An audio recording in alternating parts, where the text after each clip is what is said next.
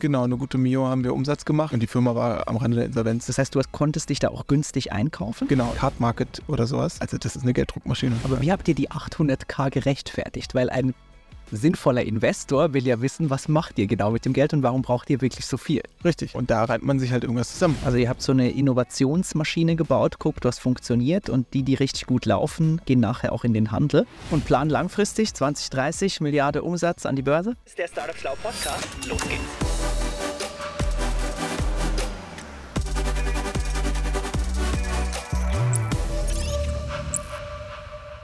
So, liebe Leute, ich bin heute im schönen Berlin in Schönefeld und habe meinen Bulli hier direkt vor der Coro Drogeriezentrale geparkt und neben mir sitzt der liebe Late Founder und Geschäftsführer Piran Aski. Herzlich willkommen im Podcast Bulli. Hi Marc, freut mich. Mega, dass du dir die Zeit nimmst und äh, mit mir so ein bisschen in deine Geschichte reingehst, um äh, ja, so ein paar Learnings rauszukitzeln. Wie bist du geworden, äh, wer du bist? Vielleicht für alle, die dich noch nicht kennen, ganz kurz, wer bist du? Ich bin Piran, 30 Jahre alt, ähm, einer von drei Geschäftsführern bei Coro. Ähm, de facto Gründer bin ich tatsächlich nicht. Äh, ich habe den einen Gründer rausgekauft, also Coro gegründet von Costa und Robert. Und Robert habe ich eben sehr, sehr früh als Werkstudent noch rausgekauft. Wann war das damals? Ähm, gestartet als Werkstudent bin ich 2015, 2016 habe ich dann Robert rausgekauft. Alrighty. In die Geschichte wollen wir gleich ein bisschen eintauchen, ähm, wie das passiert ist, aber ähm, ich würde gerne noch so ein bisschen ein Gefühl für dich oder deine Person zusammen mit den Zuhörern bekommen, in so zehn schnellen Fragen, die du ganz spontan oder intuitiv mit entweder oder beantwortest, beginnend mit gelbe Ampel, Gas geben oder bremsen? Gas geben. Bauchentscheidung oder nur Zahlen, Daten, Fakten? Beides. Gemütlicher Abend allein oder feiern mit Kumpels? Feiern mit Kumpels. Stress motiviert mich oder Stress macht mich fertig? Motiviert mich. Intelligent und unattraktiv oder trottelig und hübsch? Schwierig. Zielt die Frage auf mich ab oder auf Partnerwahl? Gerne, was, was auch immer du denkst. Es hat keinen konkreten Bezug, einfach so was. Intelligent und unattraktiv. Alrighty. Frühstücken oder nicht? Mal so, mal so. Nur E-Mail-Signatur oder beste Grüße, dein Piran? Nur E-Mail-Signatur. Schwächen verbessern oder Stärken stärken?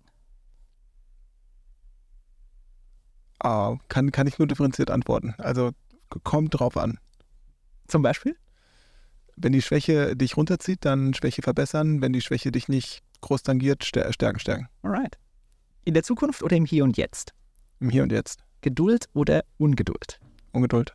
Mega geil. Pirat, vielen Dank. Äh, kurzes Intro zu dir. Jetzt wollen wir gerne in die Geschichte einsteigen. Ähm, ich habe ein bisschen recherchiert und herausgefunden, dass du sowohl im Bachelor als auch Master deinen Fokus auf Mathematik gelegt hast. Erzähl mal, wie kommt das? Also ich bin, ähm, so wie jeder eigentlich nach dem Abitur, also jeder, der Abitur gemacht hat, äh, ziemlich planlos gewesen, was ich nach meinem Schulabschluss mache und ähm, war immer in der Schule Generalist. Ich war ein kleiner Streber und hatte auch ein gutes Abi, also habe ich mich für alles beworben für Mathematik, Physik, BWL, Architektur, Medizin und hatte dann fünf Zusagen und wusste genauso wenig wie davor.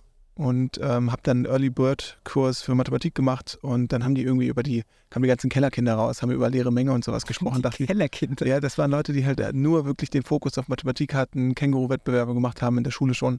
Und das war ich nicht. Ich war einfach gut in Mathe, aber ich hatte jetzt nicht außerhalb des ordentlichen Unter Unterrichtsrahmens äh, noch Lust, mich mit Mathematik weiterhin zu beschäftigen. Also du warst gut, aber es hat dir eigentlich keinen Spaß gemacht? Es hat mir auch Spaß gemacht, aber ich war eben nicht dieser, hey, ich mache jetzt Mathe-Wettbewerbe und so weiter mit. Ich war einfach sozusagen, ich glaube, das Mathe, was man in der Schule hat, wenn man da irgendwie ein bisschen Glück hat und im Unterricht aufpasst, kriegt man das relativ einfach hin oder mit wenig Arbeitseinsatz optimiert. Und dann kriegt man gute Noten und diese gute, guten Noten bestätigen einen so ein bisschen, eigentlich ist es ein False Bias, äh, dass man gut darin ist ist aber so ein bisschen natürlich nicht, nicht hundertprozentig korrekt. Also nur weil man den Stoff in der Schule gut gemeistert hat, heißt es das nicht, dass man in dem Fach gut ist. Ja. Ähm, und wie gesagt, da gab es halt Leute, die das wirklich hobbymäßig gemacht haben und da ähm, schon äh, die ein oder anderen Unikurse äh, im Abiturjahrgang ähm, bestritten haben und die waren natürlich deutlich weiter. Die haben über abstrakte Modelle schon gesprochen und über leere Menge und dann dachte ich, nee, nee, das wird es auf keinen Fall, darauf habe ich keine Lust. Aber bei den anderen vier Fächern hatte ich dann das Gefühl, dass ich ähm, in Richtung abdrifte, die mir eventuell nicht so viel Spaß machen könnten. Bei Physik hatte ich irgendwie dieses Bild vor Augen, dass ich in so einem Windkanal lande von Daimler oder BMW, I don't know. Und, und da den CW-Wert genau, irgendwelche Aerodynamiken berechne. Auf keinen Fall, das wollte ich nicht. Ähm, dann Architektur, ach, das ist also eine doofe Begründung, das nicht zu machen. Eigentlich finde ich das spannend, das ist halt so ein Zwischending aus, ähm, ähm, aus Zahlen und irgendwie auch Berechnungen, aber trotzdem auch irgendwie Ästhetik mit dabei. Also Ja. Meine, Mama ist Künstlerin, also habe ich irgendwie beides drin. Mein Papa ist Unternehmer, Pragmatismus, aber auch eben diese künstlerische Ader. Mm, Aber ich hatte, ich hatte einen Mitschüler, Jammern, äh, Grüße, Grüße, Grüße gehen raus, äh, der, der war immer besser im Zeichnen. Ich wusste, so gut wie er werde ich nicht. Der, der wollte Architektur machen. Äh, Und wenn ich was mache, dann will ich zumindest auch den Ehrgeiz entwickeln können, da der Beste werden zu können. Diese Hoffnung gab es nicht. Weder in Mathe noch in Architektur. G- Genau, gen- in Mathe hatte, hatte ich tatsächlich keine Mitschüler, die deutlich besser gewesen sind. Mhm. Aber da in diesem Kurs habe ich auf jeden Fall einige Leute kennengelernt, die weiter gewesen sind. Da wusste ich nur nicht sozusagen, kann ich mich auch dahin entwickeln. Ja. Ich war aber noch nicht da. In Architektur wusste ich, egal wie viel ich tue, so gut zeichnen wie er, werde ich nie können. Mhm. Ähm, da habe ich Architektur nicht gemacht. BWL hatte ich das Gefühl, dass das irgendwie jeder macht. Ähm, und das war so ein bisschen, I don't know, das hatte nicht so das geilste Image. Mhm. Ich studiere BWL, ah ja, okay. So, irgendwie ich zum Beispiel naja, also ich meine, viele optimieren ja auch auf dieses sozusagen, wie kommt es an bei Freunden, wenn man sagt, dass man das studiert, was einem vollkommen Das ist ja absurd ist, genau, aber man ist da natürlich als Abiturient auch nicht ganz so weit und Ja. ein gesellschaftlicher Status ist auch irgendwie wichtig und so äh, oder sozialer Status in, seiner, in seinem Freundeskreis und irgendwie ist das BWL nicht geworden, aber auch, weil es in die eine Richtung geht, in die andere nicht. Also wenn man Mathe studiert, kann man Sachen machen, später im Beruf, die ein BWLer auch machen könnte, zumindest wird man gerne genommen. Ähm, andersrum, wenn man jetzt irgendwie in die Ingenieursrichtung abdriften möchte, in der Physik bleiben möchte oder forschen möchte, dann hat man nicht unbedingt hinreichenderweise die richtigen Grundlagen ähm, äh, mit, mit einem BWL-Studium, um dann in die sozusagen mathematische oder naturwissenschaftliche Forschung einzusteigen. Und das wollte ich mir auf jeden Fall offen halten. Wie war denn das Image von Mathe damals? Also wenn du dich, wenn du vorgestellt wurdest oder dich vorgestellt hast, als ich studiere Mathe, was wo, Ja, also das Image war, naja, ist ganz schön schwierig. Also Props für die Herausforderungen, die du dir da aufge, was sagt man, aufgebürdet hast. ja, Äh, muss schon Nerd sein. Genau, aber Nerd. Das hat ganz gut gepasst. Ich wollte immer eine Herausforderung und ich war auch äh, auf jeden Fall nerdy, muss man einfach sagen. Und hast ja auch durchgezogen. Ja, also Bachelor Master habe ich nicht mehr fertig gemacht. Ähm, äh, auch, auch wegen Koro. Mhm. Ähm, ist ehrlich gesagt auch das Erste, worauf mich mein Vater heute, heute noch anspricht, wenn er sagt, äh, sozusagen, wann machst du deinen Master fertig? Und Das ist ihm wichtig. Es ist ihm wichtig, also Klassiker und so weiter. Und ja, also es ist immer, also ich glaube, es belastet mich auch noch ein bisschen, weil, weil er immer wieder nachfragt, was ist denn jetzt eigentlich im Master? Zu jedem Weihnachten kommt die Nachfrage. Immer, immer. Also wirklich ausnahmslos immer. Aber erzähl mal, du warst Ja, dann als Werkstudent bei Coro im Genau, Masterstudium. Moment. Also ich hatte noch die äh, Option, Arzt zu werden. Das war aber Ah, auch so ein gesellschaftliches Thema. Mhm. Ähm, und habe dann festgestellt, dass meine Oma wollte, dass ich Arzt werde. Äh, Nicht, weil sie das irgendwie cool fand, sondern weil sie das für sich selbst wollte, weil sie irgendwie einen Arzt in der Familie haben wollte, falls ihr irgendwas passiert. Und dann dachte ich, Egoistisch motiviert. voll, aber, aber dauernd mit kranken Menschen zu tun zu haben und wenn man sich wirklich den Stundenlohn mal ausrechnet, ist er als Arzt jetzt nicht so wahnsinnig, wahnsinnig Ja. gut. Und du kannst ja nie delegieren. Du kannst ja nicht sagen, hey, ich habe jetzt gerade einen Berke hier angelernt, der macht eigentlich genau das, was ich auch mache. Äh, ich bin raus. Sondern als Oberarzt musst du halt noch irgendwie aktiv, bist du operativ drin. Das muss halt eine Berufung sein. Und wenn du diese Berufung nicht spürst, dann ist das vielleicht nicht der richtige Beruf. Ja. Genau, das nur um das ganze Thema zu Äh, äh. Du bringst mich gerade auf einen Gedanken. Ähm, es gibt ja so ein paar Berufe, die irgendwie, die haben so ein Pathos, die haben so ein, die scheinen irgendwie. So Polizist sorgt für Recht und Ordnung, der Arzt halt irgendwie Menschen. Aber es macht sich irgendwie ganz, ganz wenige Menschen machen sich Gedanken, was heißt das nachher wirklich in der täglichen Operative? Was machen die? Mit welchen Menschen gebe ich mich ab? Was hat das einen Einfluss, für einen Einfluss auf mein Glück? Und es scheint mir irgendwie so eine Marketingbrille zu sein, dass man sich halt gerne irgendwie so einem strahlenden Wort hingibt, ohne mal darüber nachzudenken, was es eigentlich heißt im Alltäglichen. Absolut. Aber eigentlich ist es eine gute Sache. Also natürlich ist es gut, auch das zu reflektieren und zu wissen, ah, okay, ich möchte nicht meinen, äh, weiß ich nicht, zwei Drittel meines Lebens damit verbringen, äh, Menschen, zu, Menschen zu tun zu haben, die gesundheitliche Probleme haben. Ähm, oder als Chirurg halt eigentlich fast nur, das sind Handwerker. Mhm. Ähm, jetzt werde ich bestimmt sozusagen kritisiert von irgendwelchen Chirurgen, also so ist das nicht gemeint. Nee, aber es ist wirklich, sind wirklich Ja, genau, es ist ein Handwerker. Große Begeisterung und Bewunderung dafür. Aber am Ende des Tages sind es halt Handwerker und will man das wirklich tagtäglich machen. Aber an sich ist diese, sozusagen, diese, diese, dieses Shining, Shining Image von diesen Berufen, ähm, ist ja eigentlich eine gute Sache, sonst würde es ja keiner machen. Mhm. Also wenn das vermarktet wird als du bist dein Leben lang handwerklich übermüdet und wirst Diese 24-Stunden-Schichten und es ist furchtbar. voll. Und dieser Gedanke von, das ist ein Dienst für die Gesellschaft, Mhm. ist ja eigentlich auch irgendwie ein Konstrukt, was diese Gesellschaft irgendwie am Laufen hält. Deswegen Total. an sich schlecht finde ich es eigentlich nicht. Ja, du hast schon recht. Aber muss da halt, halt auch ein bisschen dahinter. Ich glaube, das, das machen dann Unternehmer irgendwann, die steigen dann so ein bisschen dahinter. Was ist, was, was ist cool, was ist angesehen und was tut mir eigentlich gut? Ja. Und dann auch sozusagen auf der Basis dann bewusste unternehmerische Entscheidungen fürs eigene Leben zu treffen. Ich glaube, das kommt dann, da gibt es irgendwie den Punkt, vielleicht bei dir mit dem Exit von, von, von Litzer, äh, wo man dann nochmal reflektiert und sagt, was möchte ich denn eigentlich? Ja. Was tut mir denn eigentlich gut? Wenn man mal das Privileg hat, sich diese Gedanken machen zu können und Absolut. irgendwie nicht direkt am nächsten Tag um 9 Uhr ins Meeting reinstürzen zu müssen. Nimm uns doch mal auf deine unternehmerische Reise mit, die, die da bei Coro als Werkstudent angefangen hat. Genau, die hat bei Cora als Werkstudent angefangen.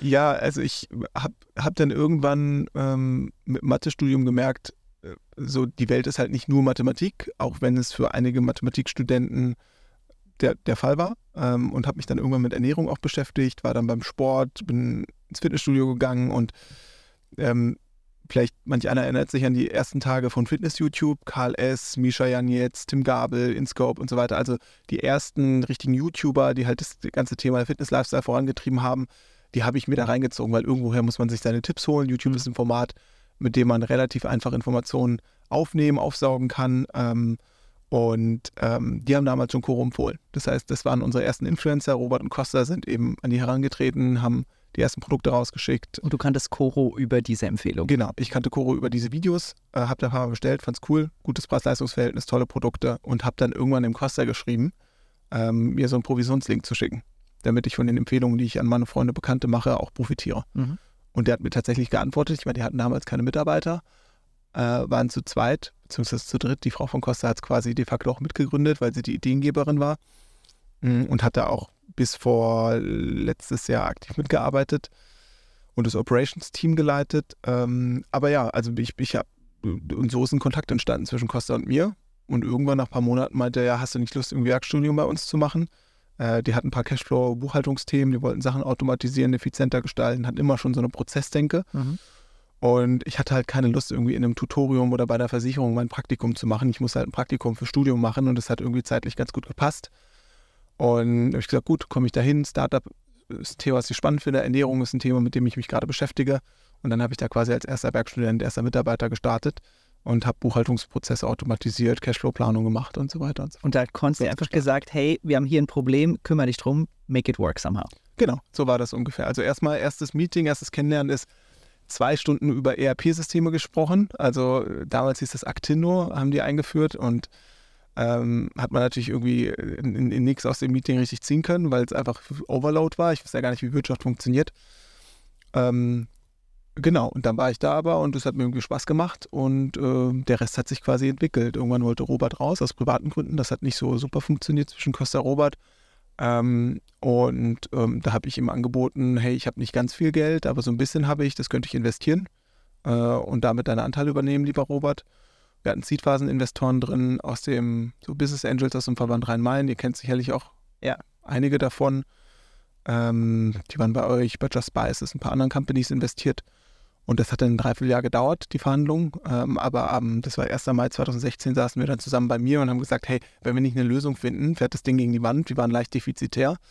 Und ihr habt Ja. damals schon eine gute Million Umsatz gemacht? Genau, eine gute Mio haben wir Umsatz gemacht. Wir waren bei anderthalb in 2015, 2016 sind wir bei einer rausgekommen, 2015 waren wir unprofitabel und die Firma war am Rande der Insolvenz. Also das Ding wäre fast gegen die Wand gefahren. Das heißt, du hast, konntest dich da auch günstig einkaufen, oder? Genau, ich habe mich zu Stammanteilniveau eingekauft und dann, also sagen zwei Schritte, einmal Stammanteilniveau und die restlichen Anteile haben wir zu einer bisschen erhöhten Bewertung von, ich glaube, 100k erworben von Robert. Ähm, und dann habe ich im Sommer, weil der, der Firma ging es wirklich schlecht im Sommer, ähm, Umsätze gingen zurück, haben Costa und ich nochmal jeweils ein Darlehen reingegeben, um den Sommer zu überbrücken. Wir haben wirklich eine tagesgenaue Cashflow-Planung gemacht mit Rechnungen, wann die überwiesen werden, was wir für Rechnungen überhaupt haben und so weiter. Und haben, Hey, hattest du den Cash denn überhaupt, um dich da einzukaufen? äh, Weil ich, im Studium als Mathematikstudent man jetzt nicht Nee, man nicht unendlich Vermögen. Nee, das, das stimmt. Äh, Ich habe damals Sammelkartenspiele gespielt. Also vor allem Yu-Gi-Oh! Das habe ich professionell gespielt. Also richtiger Vollnerd. Neben Ähm, dem Mathestudio. Genau, neben dem Mathestudium auch davor, also im Abi schon, ähm, habe ich angefangen, dieses Kartenspiel zu spielen. Und damit kann man Geld verdienen. Und damit kann man richtig gut Geld verdienen. Erzähl. Ich habe damals auf großen Turnieren Karten aufgekauft. Ähm, es gab bestimmte Karten, gerade die aus den Champion, Champion und Tournament Packs. So, das waren die, die hier weniger Wert hatten als in Amerika. Das heißt, Arbitrage klassisch, viele Karten angekauft, nach Amerika verkauft, ganze Sammlungen gekauft, verkauft. Also typisch Was Handel. was kostet da so eine Karte? Ach, Von einem Cent bis äh, 5000 Euro. Also, Dann hast du jede Karte für, ich weiß nicht, 2000 Euro ersteigert und in den Staaten für 5 wieder verkauft. ja, genau. Und hast die einfach rübergeschickt oder wie funktioniert genau. das? Die verschickt man einfach rüber. Also, die packt man einen Briefumschlag, versichert das Ding und dann ab damit. Okay. Und dann hast du dir so viel damit ansparen können, um auch das Studium zu finden. Also hast du das Studium finanziert? Genau, das war quasi mein Job. Ähm, und ich habe auch viele meiner besten Freunde dort kennengelernt über den, wir hatten auch das äh, tatsächlich erfolgreichste Team in Europa. Durften Stefan Raab beibringen, wie man Yu-Gi-Oh! spielt. Das war Wirklich? auch ganz witzig, ja. Und Geil. Michi war da. Ähm, empfehle ich auch jedem. Also es hat auch echt viele Klicks bekommen, weil Yu-Gi-Oh! sagt irgendwie jedem was. Also je, jedem Ich habe das noch nie gehört. noch nie gehört. nie gehört. Ach krass. Ja, verrückt. Ich kenne kenn kaum Leute in, in der Altersrange, die das noch nie gehört Das ist haben. nicht meine Szene, aber umso spannender. Und dann Marktplatz ist da, ich kann mir vorstellen, ich weiß nicht, Kleinanzeigen? Nee, es gibt tatsächlich einen dedizierten Marktplatz für genau Sammelkarten. Ähm, der heißt, wie, wie heißt der nochmal? Card Market oder sowas.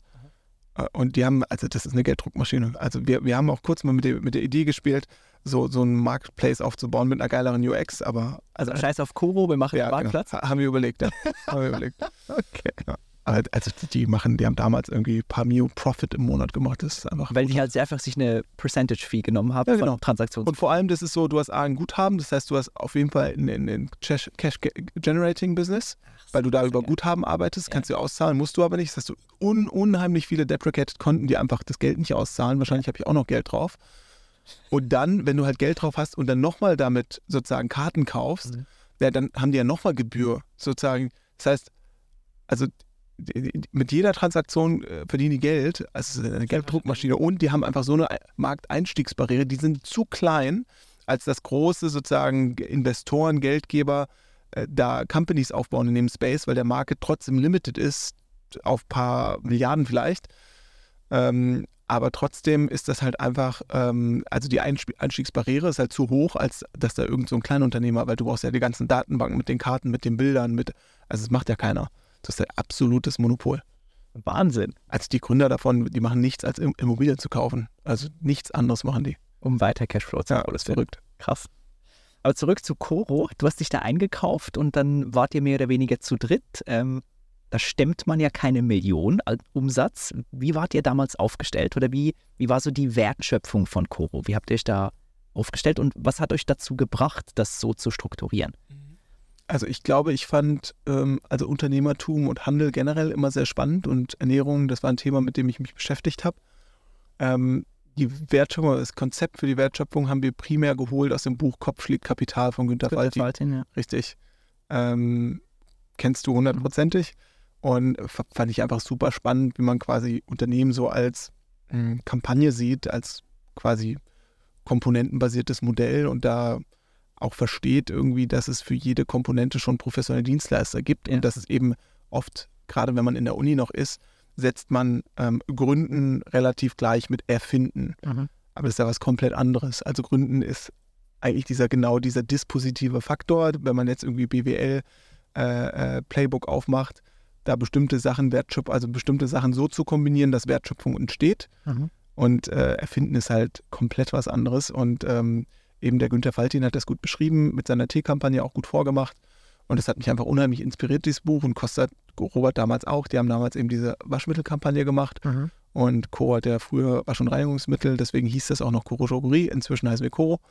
Und ähm, äh, genau, deswegen, wir waren ja schon ein bisschen mit Lebensmitteln da am Werkeln. Das heißt, wir hatten noch ein bisschen dieses deprecated Sortiment, Wasch- und Reinigungsmittel, aber Food schon da. Und die Wertschöpfung ist dann einerseits natürlich entstanden im Sourcing Mhm. durch Vertikalisierung, möglichst nah am Hersteller einzukaufen.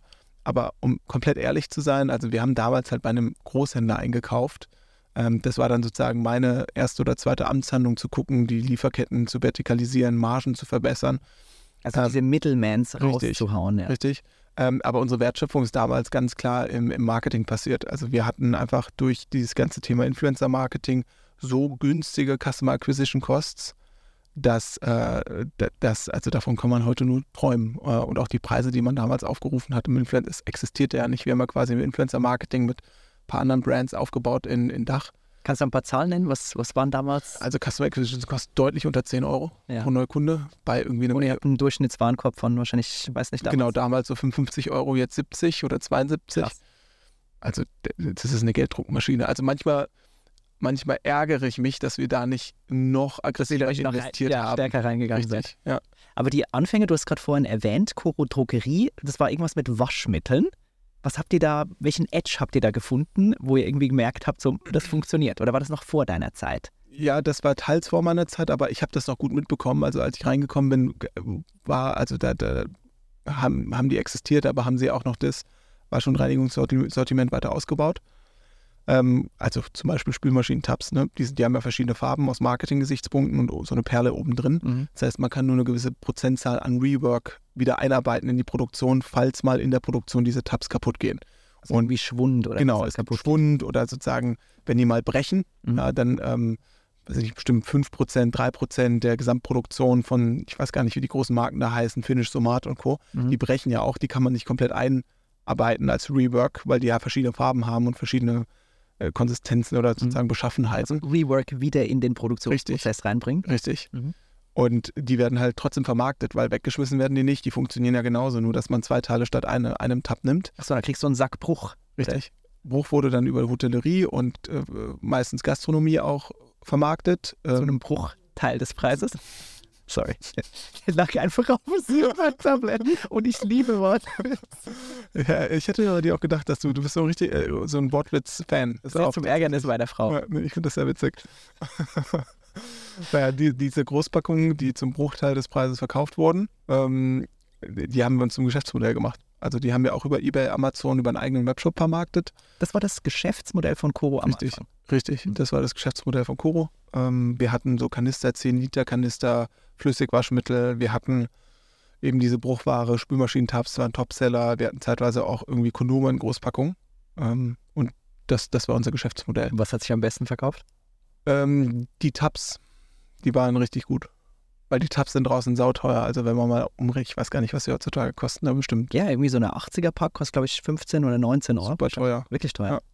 Und war das so der, ich kenne euch heute so als Großpackungs-Champion, war das damals der, soll ich sagen, Initialfunken oder der Gedanke, hey, da ist was in dem Bereich, Groß, große Packungen günstig rausbringen? Ähm, ja, also ursprünglich eben dieses Buch Kopfschlägkapital und da geht es ja auch viel um Großpackung. Da Mhm. geht es ja auch um Verpackungsersparnis direkt aus dem Ursprung. Und das ist, die Großpackung ist eigentlich nur eine, Implika äh, eine, eine Folge von, ähm, von der vertikalen. Also wenn ich im Ursprung einkaufe, die haben in der Regel nicht die Maschinen, um kleine Verpackungen zu machen, Mhm. um vollflächiger Druck. Ihr kennt es, wenn man da irgendwie eine Folie druckt, drei Monate Vorlaufzeit, dann irgendwie 10.000 Laufmeter. Das, das, es kostet super viel Kohle, das äh, kostet super viel Zeit. Äh, und deshalb haben wir immer versucht, aus dem Ursprung direkt einzukaufen und das zu nehmen, was dort existiert. Und das sind meistens ja einfache Gebinde, nenne ich sie mal. Und äh, deswegen haben wir auch eine Designsystematik entwickelt, die damit funktioniert. Schwarz-Weiß, A7-Etikett, that's it. Also sehr simpel, sehr pragmatisch und sehr fokussiert auf Preis-Leistung. Und das hat euch groß werden lassen. Jetzt nehmen wir uns mal mit so auf diese Wachstumsreise, damals von, ich weiß nicht, einer guten Million Umsatz, 20, was hast du gesagt, 16? Wie ging es da weiter? 17, 18? Was habt ihr da gemacht? Genau, also ich bin ja eingestiegen 2016 als Geschäftsführer. Ende Mai haben wir beurkundet äh, und über den Sommer hatten wir eben diese harte Zeit und mussten versuchen äh, zu über, überbrücken mit einem Darlehen. Wir waren bei minus 90.000 Euro Bankbestand, also 10.000 Euro Liquiditätspuffer, weil der Konkurrenzkredit bis minus 100.000 ging. Und Kontokorrent privat gewirkt? Äh, ja, Ja, damit wir noch. mussten wir machen, sonst hätten die äh, Investoren damals nicht verkauft. War auf jeden Fall ein Risiko, aber wir haben das, glaube ich, ganz gut gemanagt über den Sommer. Und dann ab September sind die Umsätze wieder angezogen. Achso, weil bei eure, ihr habt eine Saisonalität im Sommer, war bei uns genauso, ähm, Ja, wo das. Geschäft halt einfach nicht so floriert mit, ich weiß nicht, die Leute gehen halt nicht ab auf Nüsse, sondern eher auf Eis. Richtig, richtig. Also wir haben mit minus 30 Prozent gerechnet, es war minus 40 bis 50 Prozent. Und diese, diese 10 bis 20 Prozent Differenz mussten wir covern mit, äh, mit einem Nachschuss. Und da war ich auch wirklich auf Null. Ins- Insgesamt war das 40.000 Euro, also 20 für die Anteile, 20 als Darlehen nochmal. Ähm, und äh, also mehr hatte ich nicht. Das, dann war ich komplett blank über den Sommer und ähm, Brot und Joghurt gegessen. Genau, richtig. Aber zumindest von Koro. nee, das gab es damals noch nicht, oder? Ja, nee, damals hatten wir noch keinen Reis im Sortiment. Nee, damals gab es nur Trockenfrüchte äh, und Nüsse. Naja, und dann haben wir gesagt, entweder wir committen uns vollständig drauf und das machen wir jetzt abhängig davon, ob Investoren bereit sind, Geld äh, in das Modell zu geben oder nicht. Und haben nach Investoren gesucht und haben dann eben Georg Kofler mit seiner damals Glow Media Group, inzwischen Social Chain Group, inzwischen insolvent, ähm, ähm, genau, Gruppe, also de, de, de, den haben wir dann kennengelernt über drei, vier Ecken. Also es war auch ein großer Zufall. Und äh, der fand das so spannend und so cool und ich glaube, die Chemie hat dann irgendwie gestimmt und der hat super unternehmerisch, wie er, wie er ist, halt 750.000 Euro investiert. 750k. Richtig, richtig. Also eigentlich war das ganz witzig. Wir, wir brauchten 100k, um besser zu schlafen. So, dann haben wir gesagt, Costa, also 100k, wir brauchen ja auch noch ein bisschen Puffer, damit wir nicht direkt wieder bei 100, minus 100k sind, sondern wir müssen ja auch ein bisschen Marketing machen, die Marke aufbauen, Produkte sourcen, lass doch mal irgendwie mit 200k Was hat angehen. meiner sagen? Genau, richtig. Du weißt ja, es ist. Und dann steigert uns, oh, komm, komm, lass richtig dreist sein, 300 sagen. So, dann sind wir mit 300 rausgegangen und haben kein gutes Feedback bekommen aus dem Markt. Und dann haben wir uns mit ein paar Gründern ausgetauscht und die haben gesagt, Leute, also 300k, also das ist zu groß für Angels und zu klein für institutionelle Investoren. Das, das wirklich ist halt das so ein Death Valley. Richtig, richtig. Also zwischen 100k und einer Million ist eigentlich immer ganz schlecht. Ja. So, und dann sind wir halt, haben wir gesagt, gut, dann lass mal so als einfach richtig aus Spaß, lass einfach mal 800.000 sagen. So, es hat geklappt einfach. 750.000 Euro sind wir rausgegangen. Bewertung wollten wir ursprünglich mal 300.000 aufrufen, weil ich ja irgendwie ein halbes Jahr davor zu 100.000 Bewertungen und davor ein halbes Jahr davor oder ein paar Monate davor zu Stammanteilniveau eingekauft habe. Also ich habe für 25.000 Euro Bewertung, habe ich äh, ungefähr die äh, 40% der Anteile erworben. Und ihr habt da schon einen Mio-Umsatz gemacht Genau. und die Bewertung 25k. Genau. Aber es war wirklich am Rande der Insolvenz. Also es war wirklich äh, eine knappe Nummer und keiner wollte bürgen dafür. Ja. Also es war ein Package-Deal, dass ich bürge für den Kredit und, und, und. Aber wie habt ihr die 800k gerechtfertigt? Weil ein sinnvoller Investor will ja wissen, was macht ihr genau mit dem Geld und warum braucht ihr wirklich so viel? Richtig. Äh, und da reimt man sich halt irgendwas zusammen, wie das halt ist. Also da sagt man, man, man, nee, man macht einfach einen Businessplan, der irgendwie plausibel erscheint, den man verargumentieren kann, aber natürlich kommt es am, am Ende anders, als man irgendwie sich vorgenommen hat. Ähm, man sagt, man investiert das in Marketing, Produktentwicklung, in Webshop-Aufbau, Personalaufbau, Professionalisierung und also das kriegt man ja schon irgendwie argumentiert. Das ist also so ein bisschen das klassische, die, die klassische sozusagen Berater, ähm, sagt man da, äh, Eigenschaft oder die Beraterkompetenz. Sicheres Auftreten bei totaler, nicht totaler Ahnungslosigkeit, aber einigermaßen. Aber der Deal hat ja wirklich geklappt. Genau, der ja- Deal, wir waren auch, das hat zwei, zwei Wochen gedauert. Wir hatten keine richtige DD, also Due Diligence, keine richtige Prüfung. Prüfung. Ähm, und dachten, das wäre irgendwie ein Spaß. Wir dachten auch, wo ist der Haken? Werden wir jetzt richtig abgezockt oder Kannst du sagen, was hat er gekriegt dafür? Ähm, ja, also Bewertungen sind wir auch super, super, ähm, als, als wir gemerkt haben, irgendwie müssen wir da ein bisschen, bisschen bullischer auftreten. Wir waren auch, ich meine, ich habe Mathematik studiert, Kostat Jura studiert, wir waren nicht die klassischen Gründer, wir haben beide Migrationshintergrund. Wir waren, also klassischer WHU-Gründer hätte gesagt, 20 Millionen Bewertungen und irgendwie, wir brauchen 10 Millionen. Ja. Das vielleicht nicht, aber 5 Millionen oder so. Ähm, und wir sind halt mit 4,2 Mio Bewertung rein und äh, 750, äh, 800.000 äh, Ask und sind am Ende raus mit Postmoney 2,85 ähm, Millionen und einem Invest von äh, 750.000, 750.000, also Pi mal Daumen 26 Prozent. Ja, ich wollte gerade sagen, so ein gutes, gutes Viertel hat er bekommen. Genau, richtig. Ja, krass. Und das hat echt, also da waren wir, wir dachten, nee, als, als ob der die Kohle überweist. Also es war noch ein Spaß, so. Bis ich dann irgendwie im Januar mir das Konto angeguckt habe und Costa angerufen habe, Costa, hast du, hast du mal geguckt aufs Konto? Da ist, da ist, da ist ein sechsstelliger Betrag drauf und der ist nicht negativ. Von wer ist nicht Nick? ja, voll. Und dann war er echt happy, dass, wir der, dass, dass, dass das geklappt hat. Natürlich hatten wir dann ein Viertel der Company abgegeben, es hat auch wehgetan. Aber wir waren da einfach sehr, sehr happy, dass es da irgendwie, ähm, dass wir da endlich mal finanziell ein bisschen stabiler waren und haben uns dann vollständig committed auf das Thema Koro. Und was habt ihr mit der Kohle gemacht? Was macht man, wenn man zum ersten Mal einen großen sechsstelligen Betrag auf dem Konto hat? Wo habt ihr das investiert? Also erstmal haben wir natürlich gesagt, hey, lass uns so sparsam wie möglich mit dem Kapital umgehen. Weil ich glaube, intuitiv denkt man, okay, jetzt ist da viel da, also kann man auch ein bisschen mehr machen. Aber das muss ja reichen für mindestens mal ein Jahr oder zwei. Ähm, entsprechend haben wir eigentlich gar nicht so viel anders gemacht. Wir haben versucht, ein, zwei Leute einzustellen, haben die primär übers Arbeitsamt geheiert, was absolut kein guter Akquisekanal für Mitarbeitende ist. Also zumindest haben wir keine gute Erfahr guten Erfahrungen dafür, dafür, äh, da, damit gemacht. Und dann ähm, haben wir das halt sukzessive aufgebaut. Wir haben uns angeguckt, Amazon als Verkaufskanal, um da quasi Neukunden darüber zu generieren. Wir haben mehr Influencer-Marketing gemacht. Wir haben quasi ja damals immer nur ganz sichere Deals gemacht. Deals, bei denen wir wussten, der TKP ist so günstig. TKP Tausender Kontaktpreis. Richtig, das, ähm, das wird sich auf jeden Fall einspielen. So, solche Deals haben wir gemacht. Und dann haben wir natürlich diese Kannst du mal Mess. ein Beispiel nennen, so was, ähm, was war ein guter Deal damals, zu welchem TKP? Also damals haben wir TKPs bis 5 Euro gezahlt.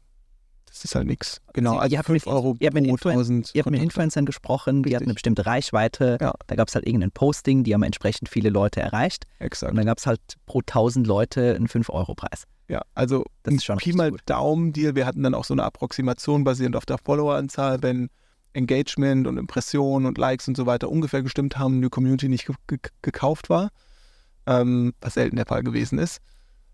Da haben wir ungefähr gezahlt pro 100.000 Follower für Weekly Stories, also pro Woche mindestens eine Story und vielleicht ein bis drei Posts, haben wir damals gezahlt um die 300 Euro. So, Das ist geisteskrank. ja, das war richtig gut damals. Und das hat, hat sich wie in Umsatz niedergeschlagen, plus minus? also wir, wir haben immer versucht, profitable Deals, also First Order profitable Deals zu closen, ähm, haben aber relativ schnell dann geschiftet, auch mit dem Investment, mit der Sicherheit des Investments, auf Deals, die auch nach dem dritten Monat profitabel sein können. Ja.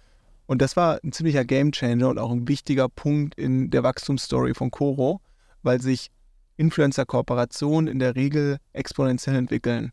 Im ersten Monat, also alles, was im ersten Monat so okay läuft, entwickelt sich sehr, sehr positiv bis zum dritten Monat, zumindest das unsere Erfahrung, ähm, und piekt dann im sechsten bis zum neunten Monat. So. Und Und dann man darf aber nicht aufgeben nach dem ersten Monat, wenn die Erwartungen nicht so komplett erfüllt wurden. Richtig, richtig. Man darf aber nicht aufgeben, man muss ein bisschen längeren Atem haben und man muss einfach verstehen, wie eigentlich diese, diese, das Brand Attachment passiert. Also am Anfang denkt sich natürlich ein Zuschauer von dem Influencer, mit dem wir den Deal abschließen, okay, was ist denn Koro? Mhm. Da kaufen die wenigsten Leute direkt, sondern die müssen erstmal das Vertrauen auf, aufbauen zur Marke und das, das passiert über Zeit und Intensität der Placements. Das heißt, irgendwann merkt ein Zuschauer, ach krass, Koro ist jetzt integraler Bestandteil des alltäglichen, ähm, der alltäglichen Ernährung des Influencers, dem ich folge, weil ich den cool finde. Ähm, Das will ich jetzt auch mal probieren. und, und irgendwann sagt man sich, ja, okay, das will ich auch probieren. Und gleichzeitig hat man natürlich den Need als Customer. Irgendwann, der Need ist ja nicht unbedingt da, ein Kilogramm Mangos online zu bestellen. Mhm. Aber irgendwann kommt der und manchmal ist es einfach sozusagen eine probabilistische Timing-Frage, wann dann irgendwann jemand gesagt hat, ey, Trockenfrüchte sind oft geschwefelt und gezuckert. Und dann fällt einem ein, ah ja, mein Lieblingsinfluencer, der spricht ja immer über ungezuckerte, ungeschwefelte, getrocknete Mangos zu einem guten Preis-Leistungs-Verhältnis. Und die gibt's Ah, jetzt könnte ich ja mal bestellen. Das Mhm. passt ja ganz gut jetzt, äh, wo ich das irgendwie durch zwei, drei Ecken gehört habe. Und dann kommt die Bestellung und natürlich Gesetz der großen Zahlen kann man das ganz gut irgendwie prognostizieren, wie die exponentielle Kurve dann ist und damit eben eine gute, gute sozusagen Spend-Allokation bestimmen. Mhm. Genau. Und dann haben wir immer mehr Deals gemacht und haben dann aber gleichzeitig auch das Backbone aufgebaut. Wir haben davor 95 Prozent der Produkte bei einem Lieferanten bestellt, bei einem Großhändler, der für einige Produkte sehr gut war, weil er eben auch selbst vertikal integriert war, im Ursprung eingekauft hat. Einige Produkte hat er selbst bei Importeuren eingekauft. Also ihr wart von der Geschäftsmodellkonfiguration, wart ihr Online-Storefront, ihr hattet Lieferanten Richtig. und habt ihr die Logistik selbst gemacht oder Fulfillment war auch Nee, draußen? alles ausgelagert. Okay, also sehr spezialisiert. Richtig, richtig. Im Gegensatz Und es zu war wie auch- ihr es gemacht Das, nee, es war auch richtig Playbook ähm, Günther Faltin, weil der hat ja gesagt, das Kombinieren und Orchestrieren von Komponenten Ja. ist eine Leistung für sich. So. Und da Das wir ist wussten, Gründerjob. richtig, das ist ein Gründerjob, das ist eine Gründung und das ist anstrengend genug, ja, und das ist auch innovativ genug. Ähm, und wir wussten eigentlich von Anfang an, wir wollen nicht nischig bleiben bei Nüssen, Trockenfrüchten, sondern wir wollen richtig in die Breite gehen und alles anbieten, was, ich sag mal, unter dem Mantel Better for You ist. Irgendwas, was entweder Better for Your Pocket ist, weil es ein besseres Preis-Leistungsverhältnis hat oder ein Ticken gesünder ist, äh, weil die herkömmliche Alternative sehr viel Zucker hat oder sehr viel Fett. Und deshalb haben wir gesagt, naja, wir können ja nicht am Ende alles produzieren. Ja, und am Anfang wissen wir auch gar nicht, welches Produkt super viel Share abbekommt, was zum Topseller wird. Also ist Produktion auf jeden Fall nicht unser Thema. Unser Thema ist Marketing zu machen, Marke aufzubauen und vor allem aber auch Kuration und Innovation. Also den Markt zu kuratieren, was überhaupt die besten Produkte und die besten Lieferanten sind und dann aber auch mit unserem Input, den wir von unseren äh, Kunden kriegen, ähm, dann Produkte wirklich neu zu erschaffen oder sozusagen neu zu orchestrieren und einfach ein bisschen anders zu machen, als, als sie bis dahin quasi also, gemacht wurden. Aber das habt ihr ja über die vergangenen Jahre unfassbar erfolgreich gemacht. Kannst du mir erzählen, wie steht ihr heute da? Wie, wie, ist, wie ist Coro heute 2023 aufgestellt? Genau, also inzwischen sind wir knapp, knapp über 300 Mitarbeitende, ähm, also kompletter Headcount, Praktikanten, Werkstudenten, Aushilfen inkludiert. Ähm, wir machen dieses Jahr um die 120 Millionen Umsatz ähm, und wachsen auch noch weiter, sind sehr stark inzwischen auch im Retail, äh, also haben viele Partner wie Drogerie, DM, und so. DM, Rewe und Co. Ähm, was ist der Share? Was macht ihr online? Was macht ihr im stationären Handel? 25% offline und 75% online. Online-Shop. Richtig. Krass. Wir sind in ungefähr 16 Ländern aktiv. Stärkster ja. Markt Deutschland? Deutschland. Ähm, aber nach Dach Frankreich, Italien auch recht stark. 10 Mio plus Umsatz. Ähm, für Frankreich alleine beispielsweise. Marketplaces ist auch ein, kein unwichtiger Kanal, weil viele Leute in, inzwischen auch ihre Produktsuche dort starten, also vor allem auch also Amazon. Richtig, Amazon primär. Aber Fokus ist natürlich auch eigener Online-Shop und neue Innovation. Mhm. Und wir haben uns aber ein bisschen geschiftet vom Sortimentsfokus. Also wir haben immer noch die Breite, und ähm, der Kunde kauft auch noch viele vergleichbare Produkte, aber unser, unseren Produktentwicklungsfokus legen wir natürlich auf die innovativen Produkte. Das sind dann Nut Butter Cups oder Proteinriegel mit Pistazienmus drin. Also das, was wir eigentlich im Rohwaren-Sourcing lernen. Mhm. Eine Rohware ist auch nicht gleich Rohware in der Lieferkette und da, da brennt mein Herz wirklich für. In der Lieferkette trennt sich so ein bisschen die Spreu vom Weizen. Eine Pistazie ist nicht eine Pistazie, die kann unterschiedliche Ursprünge haben, unterschiedliche Qualitäten, die kann man unterschiedliche Röstprofile kann die haben, wenn man die röstet, unterschiedliche Mahlgrade mhm. Und all diese Eigenschaften bestimmen am Ende die Qualität von einem Pistazie-Mousse beispielsweise. Und da haben wir so viel Know-how aufgebaut bei diesen Rohwaren, aber auch bei diesen Halbfertigfabrikaten, dass wir dieses Know-how jetzt einfließen lassen in Food-Innovationen. So. Food-Innovation für Produkte von euch? Für Produkte, genau. Das klingt fast so, dass ihr auch zusätzlich Beratung anbietet für andere. Nee, also wir haben eine Entität, mit der wir quasi auch für externes Sourcing as a Service machen, Coro Source. Ja. Dass wenn jemand sein Produkt umsetzen möchte, am besten bei den Kollegen melden. Die haben das ganze Know-how, äh, die haben die ganzen Lieferketten, also alles, was wir quasi bei Coro herausfinden über diese Kuration, welcher Lieferant gut für was ist, wie die Preise sind und so weiter. Das haben wir in der großen Datenbasis ähm, aggregiert und CoreSource bedient sich dieser Datenbasis, um das Wissen zu nutzen, um Produkte auch für ja. sozusagen andere Marken anbieten zu können. Ich stelle mir das richtig äh, intensiv, aufwendig und schmerzhaft vor, diese ganzen Sourcing- Themen zu lösen. War das primär unter deiner Verantwortung oder ist es immer noch unter deiner ja, Verantwortung? Ja, es ist immer noch unter meiner Verantwortung. Wir haben tatsächlich auch eine, jetzt sozusagen einen Übergang. Ich bin jetzt Interims-Head of Sourcing wieder. Das heißt, ja. ich da wieder sehr tief in die Prozesse reingehen. Was Aber magst du gerne? Mache ich schon gerne, ja. Macht mir Spaß, weil am Ende des Tages bin ich ein Produktmensch. Ich gucke mir die Sachen an, ich rieche dran. Ich war vor einem Monat auch auf Sizilien, die neue Pistazienernte abnehmen. Ähm, und es also stehst du da mit dem Klemmbrett und sagst, ja, passt. Ja, ich mache jetzt nicht das Audit und so weiter, aber ich stelle halt viele Fragen. Ich versuche die Verfahrenstechnik vor Ort zu verstehen ähm, und versuche dann natürlich, weil man auch andere Datenpunkte hat, weiß zum Beispiel, was die, die Riegelhersteller und so für Anforderungen haben und so weiter und so fort zu überlegen, was kann man besser machen, was kann man vielleicht für innovative Sachen da nochmal rausholen. Können wir vielleicht einen Crunchy Pistazie-Mousse machen? Mhm. Wie wird das Crunchy Pistazie-Mousse eigentlich erstellt? Ist es einfach eine, ein anderer Mahlgrad oder kommen einfach Pistazienstücke in das Mousse und so weiter und so fort? Also alles Mögliche und auch die Herkünfte und also selbst die Farbe des Pistazienmousses hat was mit dem Reifegrad der Pistazien zu tun. Der mhm. Zuckeranteil im Pistazienmus hat auch was mit dem Reifegrad zu tun. Da geht es um Chlorophyll'abbau in der Nuss, da geht es um Fettumwandlung in der Nuss Richtung, Richtung oder andersrum Zuckerumwandlung Richtung Fett. Da, ja, aber du bist so tief drin. Das macht richtig Bock, weil da passiert am Ende des Tages Innovation. Du musst das Detail kennen, um zu verstehen, ab wo kannst du überhaupt, wo, wo existieren Stellschrauben, richtig? Und da musst du aber auch das Bigger Picture kennen, um auch den Vermarktungskanal dafür zu verstehen. Mhm. Weil natürlich kann ich in meinem Kämmerlein irgendein Produkt entwickeln, aber wenn es nicht irgendwie die Masse anspricht und wir auch keinen Vermarktungskanal dafür finden, naja, dann, äh, ja, dann bringt es halt auch nicht so viel. Mhm. Und ich habe gelernt, dass es super wichtig ist, sehr eng mit den Lieferanten zu arbeiten, weil die haben einfach jahrelanges, teilweise auch generationsübergreifendes Wissen und eine Passion für genau das, was sie tagtäglich machen. In der Regel sind es ja sehr, sehr spezialisierte Hersteller, die von mir aus nur Pistazie machen oder nur Erdnuss oder nur Riegel produzieren. Und dann hat man da jemanden gegenüber, der halt voller Passion über dieses Thema spricht, was er tagtäglich da macht. Und äh, dann mit diesem Partner, äh, und wir verstehen unsere Lieferanten auch immer wirklich als Partner, gemeinsam kreativ zu werden, wie man gemeinsam an Innovationen arbeitet äh, und auch ein gegenseitiges Verständnis zu entwickeln, unsere Lieferanten für unseren Sales-Channel und unsere Kunden und wir wiederum für die Verfahrenstechnik der Lieferanten, für die Möglichkeiten, äh, dann kann da wirklich was Gutes draus entstehen.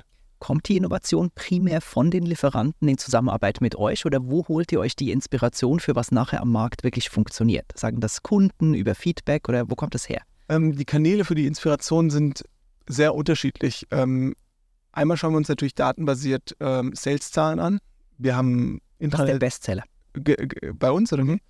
Der Bestseller, das, da teilen sich immer drei Produkte so ein bisschen Platz eins. Es ist einmal äh, getrocknete Mango, Mhm. dann die gefriergetrockneten Erdbeerscheiben und ähm, das weiße Mandelmus. Das läuft auch sehr, sehr gut.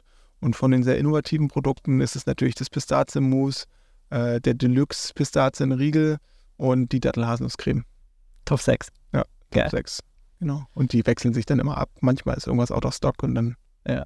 ja, kämpft sich ein anderes Produkt hoch. Okay, also ihr guckt euch die Zahlen an, was noch? Genau, wir gucken uns, manchmal hat man so Intranet-Zugriff bei den, bei den Retailern, mit denen wir arbeiten und dann sehen wir auch andere Marken, wie sie irgendwie, wo, wo, wo überdurchschnittliche Sales passieren und versucht dann zu verstehen, warum passieren diese Sales da. Ist es eine bestimmte Geschmacksrichtung, die man so noch nicht auf dem Markt gesehen hat oder ist es irgendwie, weiß ich nicht, besonders gut formuliert. Ich kaufe mir dann auch wirklich immer die Produkte und probiere die und manchmal kann man das in so einem kleinen qualitativen Kreis besser beurteilen, als wenn man nur die Daten sieht. Ähm, weil nicht immer, aber manchmal gibt es wirklich eine tatsächliche Produktdifferenzierung. Das Produkt schmeckt einfach besser als die Mhm. Konkurrenz. Und dann kaufen die Leute Punkt. das mehr. Punkt, genau. Und sprechen auch mehr drüber. Das heißt, Word of Mouth ist auch eine direkte Folge vom besseren Produkt. Ähm, dann kriegen wir natürlich Feedback von unseren Kunden. Wir kriegen Feedback von unseren Produktmanagern. Wir kriegen Feedback von Lieferanten. Wir kriegen auch Ideen von Lieferanten. Und das sind so die ungefähren Kanäle, die wir, die wir nutzen. Und dann haben wir so eine Policy, dass wir eher Produkte machen, als sie nicht zu machen. Das heißt, tendenziell produzieren wir auch ein paar Produkte, die so ganz okay laufen.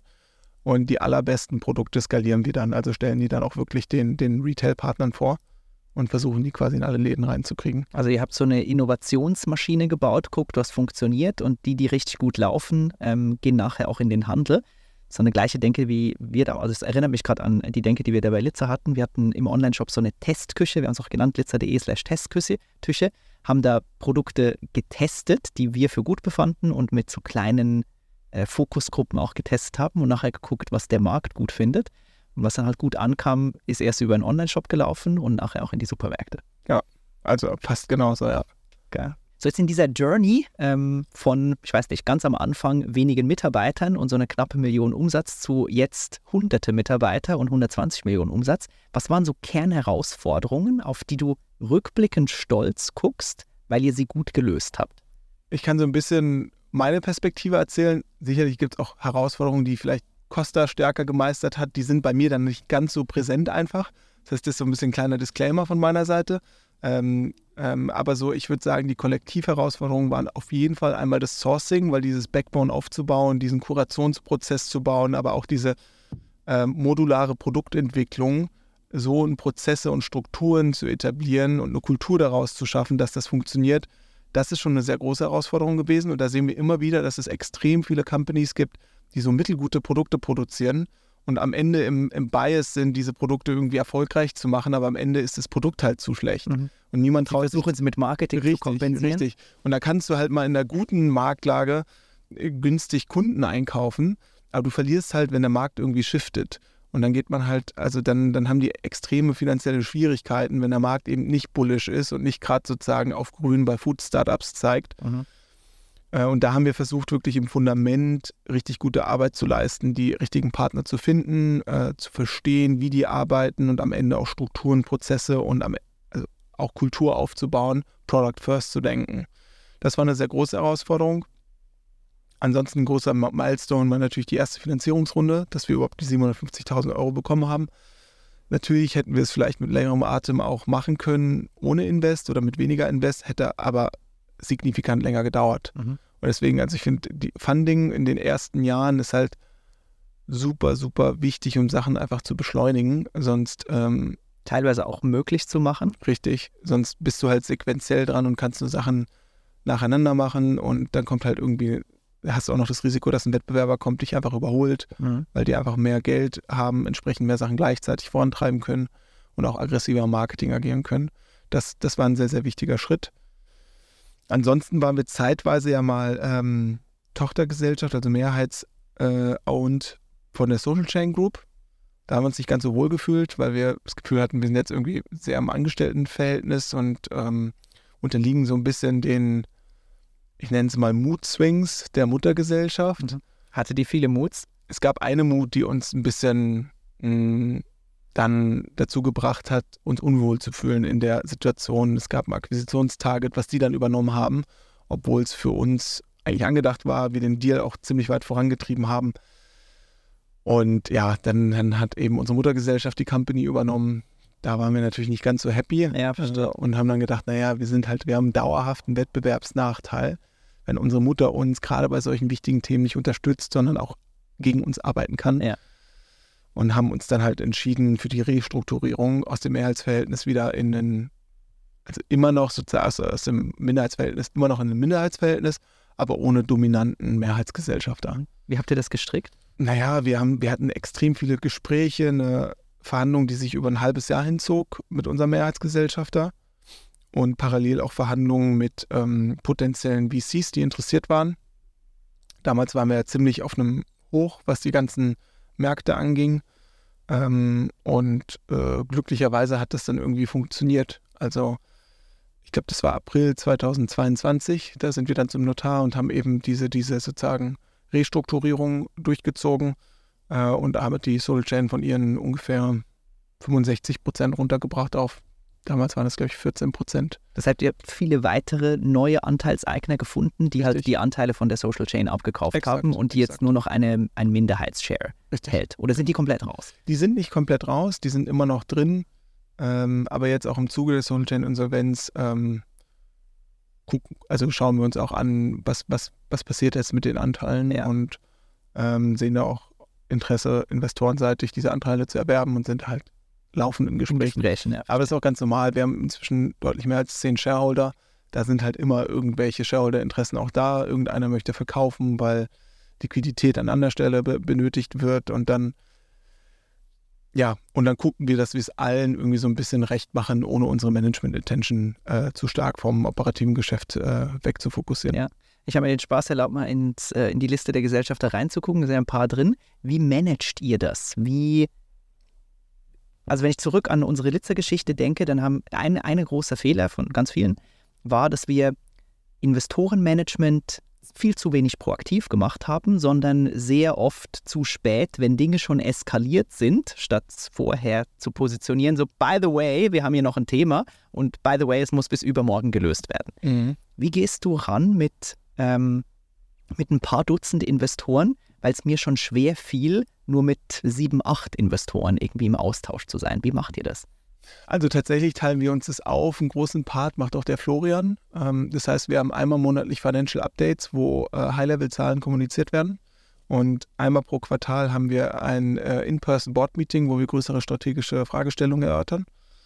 Ähm, dort werden dann auch in der Präsentation aufgearbeitet Brandherde oder Sachen, wo Entscheidungen notwendig sind ähm, und die besprechen wir da. Ähm, und dadurch, dass man halt einmal monatlich dieses Financial Update hat, brennen die Sachen eigentlich selten an, ähm, weil man dann schon mal so ein bisschen darauf getrimmt wird. Aber das haben wir erst wirklich auch mit der Restrukturierung gemerkt. Ja. Davor mit dem Mehrheitsgesellschafter war das ähnlich wie bei euch auf Zuruf und viel zu kurzfristig. Ähm, jetzt haben wir halt ein ziemlich professionelles Setting, was das angeht. Äh, wir haben einen, einen CFO, der eben die Financial Updates vorbereitet ähm, ein Founders Associate, der quasi mit der Aggregation der Daten aus den verschiedenen Departments unterstützt. Äh, und am Ende wird es in eine Präsentation gepackt. Die ist jetzt nicht besonders schön, aber die wird dann sozusagen vorab an alle Investoren geschickt und dann äh, können halt Fragen gestellt werden. Und natürlich ein gewisser Teil, Teil der Zeit geht auch in E-Mail-Kommunikation rein oder mal irgendwie zwischendrin Update-Calls, falls mal Investoren Fragen haben. Aber Ja. das muss man dann ab einem gewissen Level auch als seine Aufgabe verstehen. Das Und verantworten. richtig. Ähm, aber ja, das hat bei mir auf jeden Fall auch gedauert, bis das passiert. Weil natürlich ist das im ersten Schritt zumindest nicht unmittelbar wertstiftend für den Kunden. Und fühlt sich als Gründer nervig an. Ja. Und sowas klaust mir jetzt meine Zeit. Absolut. Und ähm, ich glaube, es ist auch wichtig, das mal in die Investorenrichtung zu flaggen, dass, dass bestimmte Sachen einfach nicht, also dass man einen Rahmen dafür schafft, Fragen zu stellen und dass man nicht irgendwie mit sehr starken operativen Themen äh, tagtäglich belastet wird seitens der Investoren, gerade wenn es viele werden. Aber ich denke, mit unserem Investorenstack sind alles mehr oder weniger sehr professionelle Investoren, Mhm. die mehrere Portfolio-Companies haben, das auch ein paar Jährchen schon machen. Das heißt, die wissen sozusagen, was Gegenstand von ich, ich nerv mein Management ist und was Gegenstand ist von, ähm, das ist jetzt irgendwie wirklich mal Gegenstand eines größeren Board-Meetings, einer strategischen Diskussion. Das frage ich mal im Financial Update. Ja, verstehe. So, das muss man, ich, ich glaube, am Ende Managements Aufgabe ist wirklich, ähm, da einen Rahmen für zu schaffen und diesen Rahmen wirklich Container und Richtig. den zu nutzen, ja. richtig, diesen Rahmen auch ähm, proaktiv zu managen. Ja. Aber es hat bei uns auch ein bisschen gedauert, bis der da war. Ja, same here. Jetzt neben dem Investorenmanagement, wie, wie kann man sich so eine Durchschnittswoche äh, von dir als äh, Geschäftsführer vorstellen? Eines riesigen Ladens mit 120 Millionen, 300 Mitarbeiter. Was machst du so in einer normalen Woche? Also ganz klassischer Tag ist ähm, aufstehen um 8 ungefähr. Pi mal Daumen, mal 7.30, mal irgendwie 8.15 oder so. Ähm, und dann ab ins Büro. Ich versuche immer so eine halbe Stunde davor zu haben, um nochmal zu gucken, was gibt es für Meetings an dem Tag, was gibt es für wichtige Gespräche und manchmal gibt es ein paar dringende E-Mails, die beantwortet werden müssen. Ansonsten ist der Tag sehr, sehr stark dominiert mit Meetings. Ähm, bis 18 Uhr ungefähr. Wenn ich es schaffe, in zwei guten Tagen gehe ich dann zum Sport, so 18.30 Uhr bis 20 Uhr. Mit Essen bin ich dann so 20, 30 durch. Und dann kann ich mich abends nochmal an den Rechner se- setzen und das sozusagen die Nachbearbeitung machen von, von dem, was angefallen ist. Weil in den Meeting, Meetings mache ich mir ab und zu mal Notizen, aber das muss man dann irgendwie eine Struktur geben, Follow-up machen. Ähm, sonst bringen Meetings meines Erachtens so mittelfiel und verlieren ihre Effektivität. Ähm, genau, das ist so ein Standardtag von mir. Das heißt, es klingt nach ultra viel Meetings, aber Meeting ist ja ein, es ist ein anderes Wort für kommunizieren, abstimmen, koordinieren. Und das ist, was in deiner Rolle im Moment hauptsächlich gefragt ist. Richtig, vor allem Department, also um da noch ein bisschen tiefer einzusteigen, Meetings eigentlich Klarheit schaffen, Entscheiden. entscheiden, Roadblocker entfernen. Manchmal gibt es irgendwie, das ist ganz krass, wir haben letztens, dadurch, dass ich jetzt wieder Interims Head of Sourcing bin, äh, für diesen Monat noch, ähm, merkt man, es gibt, wir haben so eine Task Notion, das ist ein Projektmanagement-Tool, was wir nutzen. Äh, früher Asana und in Notion gibt es einen Prozess für äh, Artikelanlage. So, das heißt, wenn ein Sourcing Manager durch ist mit dem Sourcen eines Produktes, wird dieser Task Artikelanlage angestoßen, der ungefähr mit allen Untertasks bestimmt 100 verschiedene Einzelaufgaben. So. Da hat sich natürlich über die Jahre was angesammelt, äh, was, äh, also ein riesiges Ding angesammelt und niemand hat mehr so richtig Überblick, wie viele Aufgaben da sind oder ob die alle auch noch sinnvoll sind. Ja. So, und da haben wir uns wirklich mal die, die letzten drei Wochen Zeit genommen und am Freitag sind wir so zwei Stunden Workshops gemacht und haben mal geguckt, was können wir davon eigentlich kicken. Teilweise wurden da Daten von dem einen ins andere System übertragen und dann nochmal und dann nochmal im Briefing. Also das waren so Sachen, die überhaupt keinen Spaß machen, die die Leute einfach nur noch machen, weil der Prozess es halt so hergibt. Und da musste man wirklich einfach mal durch. Und dadurch, dass es halt nicht nur das Sourcing Department betrifft, sondern auch Data Management, Qualitätsmanagement, Marketing und so, musste halt ein Manager eigentlich hin, der die Departments auch ein Stück weit überblickt, um relativ schnell in die Kommunikation mit den Departments zu gehen und dann abzustimmen, ob man die Task braucht oder nicht. Und ähm, das war, das ist was, was ich so als Kernaufgabe verstehe. Also Mhm. wirklich Blocker entfernen, Effizienz driven, ähm, ansonsten natürlich auch entscheiden. Ähm, ja, manchmal gibt es natürlich auch unangenehme Personalgespräche. Also wenn mal eine Kündigung bevorsteht von Direct Reports, viel Hiring tatsächlich. Also in eigenen Netzwerken schauen, mal sich mit Leuten austauschen, die ganz spannend scheinen vom Profil, gucken, ob man die irgendwie integrieren kann. Ähm, ja, und ein bisschen mehr tatsächlich, das hat sich mit der, mit der Restrukturierung auch geändert.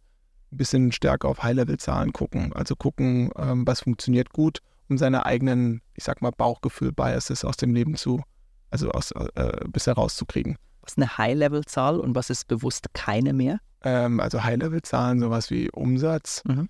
ähm, Sales-Zahlen von Produkten. Oder welche Zahlen guckst du dir bewusst nicht mehr an? Einige Sachen schafft man zeitlich. Also ich gucke mir jetzt nicht mehr die spezifische, was weiß ich, Retention-Zahlen nach Channel oder so an, Mhm. Weil unser Verständnis ist, dass unser Marketingchef das tut und dann schon innerhalb seiner Channel optimiert.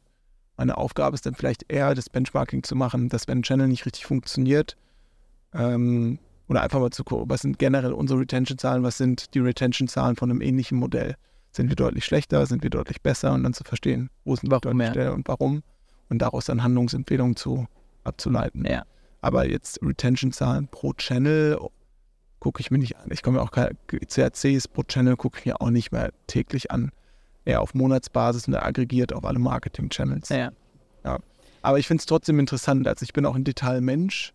Äh, und Ja, das, das habe ich mir schon gedacht, deswegen habe ich gefragt. Ja, ich, gu ich gucke mir lieber sozusagen, lieber spende ich persönlich mehr Zeit, einen Channel kreativ zu hacken und richtig gut zu machen und alle anderen richtig out zu performen, anstatt einfach einen Überblick zu haben, aber daraus jetzt nicht unbedingt eine, eine, sozusagen eine Out-Performance erzielen zu können. Ihr habt doch mal so eine Pokémon-Geschichte gemacht. War das so ein Hack von dir? Ja, ja, das war auch ein Hack. Genau. Erzähl mal kurz.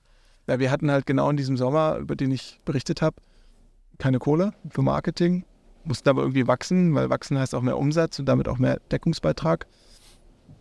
Und damals kam Pokémon Go raus äh, und ich war eine Woche krank, habe das mir installiert, ein bisschen gespielt, fand super cool. Typisches Nerd-Spiel hat natürlich auch meine Attention ziemlich mitgenommen und ich fand es super cool. Ich habe auch Pokémon alle Editionen irgendwie durchgespielt.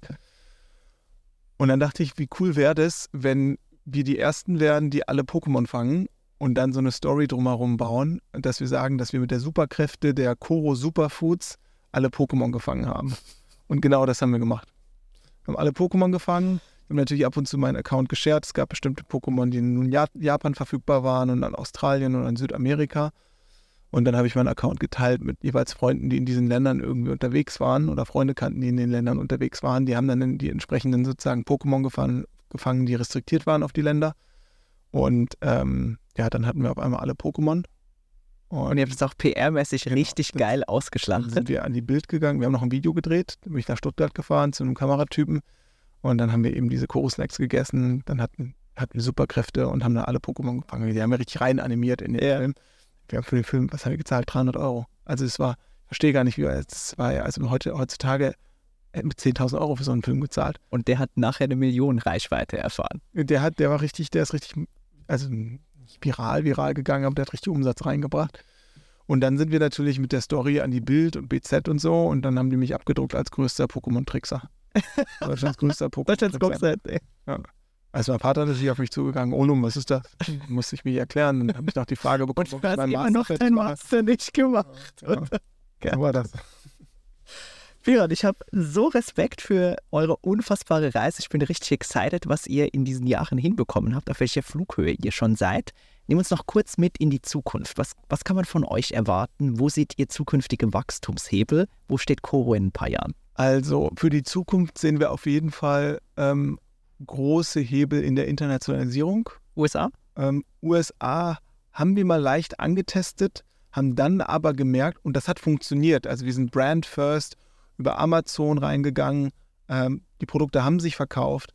Aber um das wirklich zu skalieren und groß zu machen, brauchen wir sehr viel Budget. Das kann man nicht mit einer Million oder so machen. Da braucht man wirklich große, große Beträge und äh, die haben wir aktuell nicht. Also haben wir gesagt, lass uns doch erstmal fokussieren und den europäischen Markt ordentlich hinkriegen und uns dann aber nochmal in der Zeit, äh, in der wir uns auf Europa fokussieren, eine Timeline erarbeiten, wann wir wirklich in die USA gehen. Wir wollen unbedingt in die USA, wir wissen nur nicht wann. Das heißt, jetzt aktuell mit Internationalisierung ist gemeint primär Frankreich, Italien. Wir haben gerade hier ein bisschen logistische Themen. Es wird anscheinend hin, hi- hin und her ge... Unsere Marktmitarbeiter. Ja, das ist doch Berlin, Berlin haben wir ein paar Wochen. Ihr, ihr habt so Markt Wochenmärkte, oder? Ja, Richtig, richtig. Genau. Das heißt, ähm, zu gucken, dass wir in diesen Ländern irgendwie lokalisieren, besseres Marketing machen, eine bessere Kundenansprache finden, aber auch mit den Retailern vor Ort in die Gespräche gehen, um unsere Produkte zu listen. Ja. Das Aber ist ein Fokus. Potenzial in Europa ist noch weit nicht ausgeschöpft. Absolut. UK überlegen wir auch gerade, ob wir da reingehen. Eben mit dem ganzen Brexit ist das alles ein bisschen schwieriger geworden. Mhm. Mm, Aber das generell ist ein Thema. Mm, Retail generell, auch in der Dachregion, äh, ist noch ziemlich unterentwickelt für, für uns und hat ein großes Wachstumspotenzial. Da wollen wir auf jeden Fall mehr machen. Ähm, und sind da auch schon in den, in, den, in den vollen Zügen, den dezentralen Handel auszubauen mit äh, einer stärkeren Field Force. Ähm, und produktseitig wagen wir uns an immer neuere Innovationen. Das ist für uns so ein konstanter Fluss, weil auch Food-Innovationen haben einen Lifecycle. Ähm, und äh, wer kennt es nicht, der eine oder andere Retailer macht dann mal ein sehr ähnliches Produkt in Eigenmarke Habe ich auch schneid- schon gehört. schneidet einem so ein bisschen den Umsatz ab.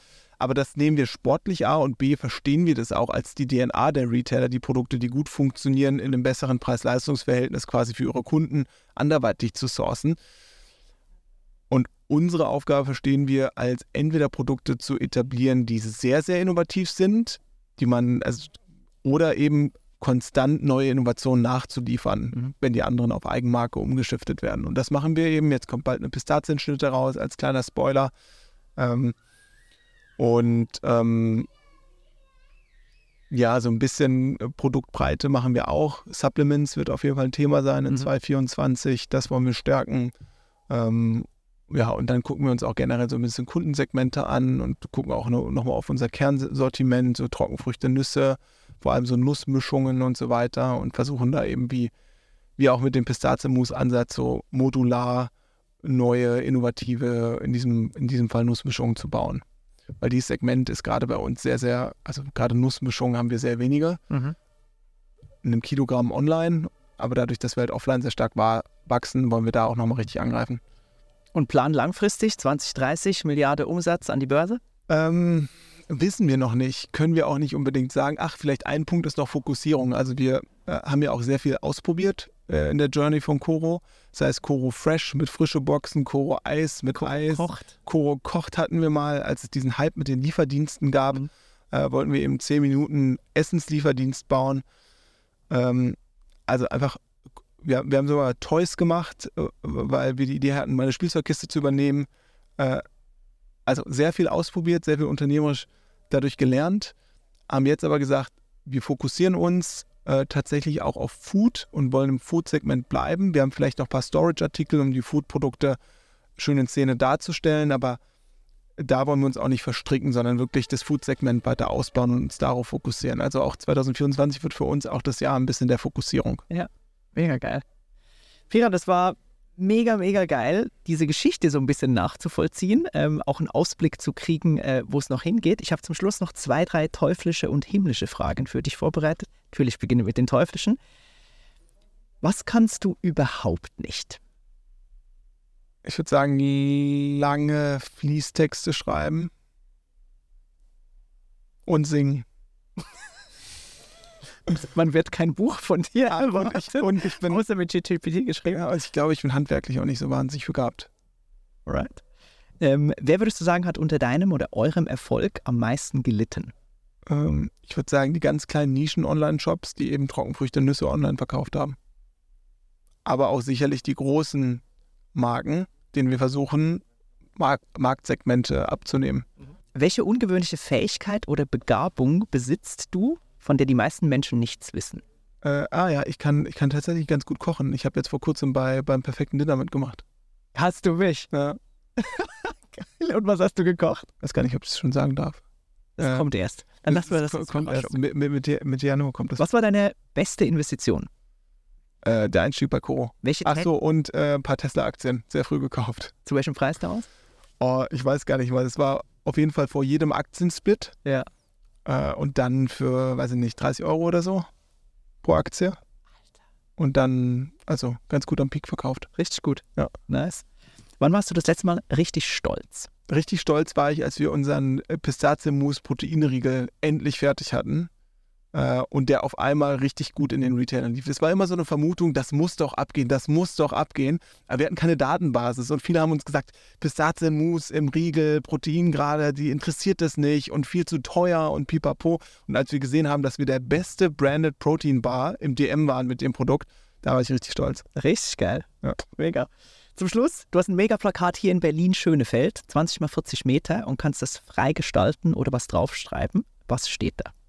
Also ich glaube, es heißt Berlin Schöneberg. Schönefeld Schöneberg. ist genau Ja, Schönefeld. Schönefeld ist der Flughafen. Genau, Sorry. richtig. Schöneberg. Ähm, die Frage hast du geklaut. Von Tim Ferriss. Richtig, genau. Die hatte ich nämlich auch, äh, ich, ich, ich habe die auch mal. Interviewfrage Ja. ja, ja, genau. Also keine Interview, doch, doch. Die habe ich auch mal in Interviews Da gestellt. bin ich jetzt gespannt, was der Interviewee sagt. Also müssen wir mal darüber nachdenken, aber so spontan fall also cheesy Sprüche ein wie starte bei dir oder I don't know, irgendwas. Ähm, also was richtig Gutes. Ah, ich würde das Koro Café bewerben. Weil ich bin ja tatsächlich Franchise-Nehmer von dem Koro Café. Es läuft gerade nicht so gut. Und wir brauchen Kunden. Also würde ich das bewerben. Ganz groß Koro Café draufschauen. Geil. Vierer, nochmal. Das war ein richtig, richtig klasse Gespräch. Vielen Dank für diese Rundfahrt äh, in deine Story vom Mathe-Student ähm, zum Koro-Geschäftsführer. Mega, mega Respekt für die ganze Story, die du da hingelegt hast. Ähm, jeden Tag, wo du hier auftrittst und irgendwie versuchst, das Ding weiterzuentwickeln. Richtig, richtig geil. Vielen Dank für dieses Gespräch. Danke dir. Wenn es auch euch Bock gemacht hat, äh, lasst mir bitte ein Like hier, schreibt es in die Kommentare und wer weiß, vielleicht sehe ich euch ja gleich in der nächsten Episode vom Podcast. Bis dahin, Servus.